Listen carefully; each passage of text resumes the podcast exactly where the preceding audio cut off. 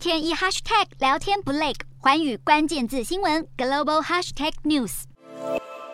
意大利总理德拉吉二十号赢得国会参议院的信任投票，却没能阻止联合内阁濒临瓦解。尽管投票前德拉吉温情喊话，但是在中间偏右的意大利前进党、极右派联盟党，还有民粹政党、五星运动等三大主要政党的杯葛之下，还是有近六十位的参议员投下了弃权票，等于德拉吉为联合内阁力挽狂澜所做的努力告吹。而意大利媒体报道，区已觉得德拉吉将在当地时间二十一号再次向意大利总统马达雷拉请辞，而原定明年举行的大选也将被迫提前。这次意大利政治危机的起因，外媒普遍把矛头指向了前总理孔蒂所率领的政党五星运动，认为五星运动加入联合政府之后，因为没能建立自身认同，不但支持度下滑，更有多位的党员出走，让五星运动有意大打民粹牌来翻身。左批政府向乌克兰运送武器的政策，右轰政府对抗通膨作为不利，摇身成为了联合内阁的头号异议者，希望能够吸引低收入的选民。二零一九年风光交棒欧洲央行总裁德拉吉，曾经因为带领欧元区走出欧债危机，被誉为是超级玛丽欧。二零二一年更接下意大利总理的重责大任，并且背负各界期待，能够全面改革负债累累，但九零年代以来却是成长停滞的意大利经济。但如今德拉吉却在反复无常的政治投机操作中败下阵来，不但凸显意大利内政和外交的实质分歧，更引发担忧。一旦今年秋季大选登场，将会拖延意大利国会通过预算，